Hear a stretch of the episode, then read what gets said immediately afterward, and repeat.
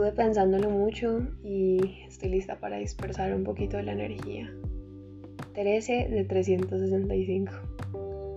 Él es paz en plena guerra fría, la naturaleza de lo perfecto en un ser humano lleno de imperfecciones.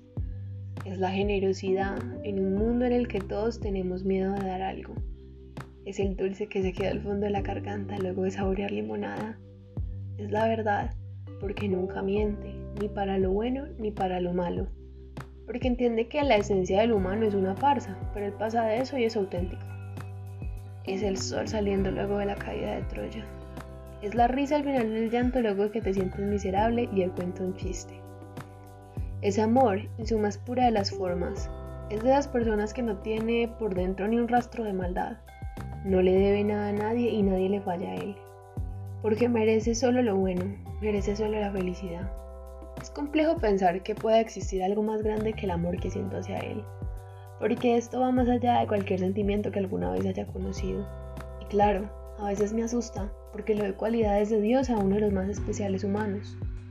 Estar con Él se siente como pisar la luna, como reconocer el infinito, como reconocer el mundo con todas las tonalidades que siempre estuvieron faltando. No hay adjetivos que le den la altura a todo lo que es, porque es simplemente demasiado para todo lo terrenal. Y saben que es lo mejor, que es mi hermano. Te amo. ¿Qué sucede con este poema? Mientras lo estaba escribiendo me preguntaba qué pensaría otra persona mientras lo estaré lo estará leyendo porque yo misma me lo preguntaría. Venimos de una racha de poemas extremadamente tristes, extremadamente melancólicos, extremadamente de momentos de crisis y llegamos a este, que es amor vainilla. Pero resulta ser que hay algo más que amor vainilla emocional. Hay amor vainilla familiar. Y eso representa Juan Andrés para mí, que es mi hermano. Hoy está cumpliendo años es muy especial para mí estar haciendo este proyecto porque siento que también estoy documentando un poquito de mi vida y de mis emociones y no me podía quedar faltando escribir algo por su cumpleaños.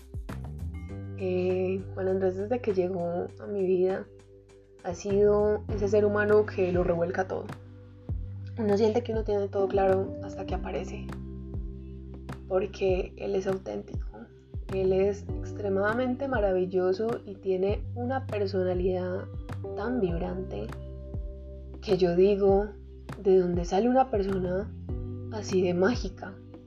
Porque es que vivimos en un mundo en el que encontrar personas espectaculares está difícil y yo este ser lo tengo en la casa todos los días y disfrutar de su compañía es un regalo. Entonces quiero decirle que lo amo quiero decirle que es extremadamente especial para mí. Y a ustedes, ¿qué les quiero decir? Aprovechen las personas que tienen. Dicen que a veces no nos damos cuenta de que lo mejor en nuestras vidas está al lado de nosotros.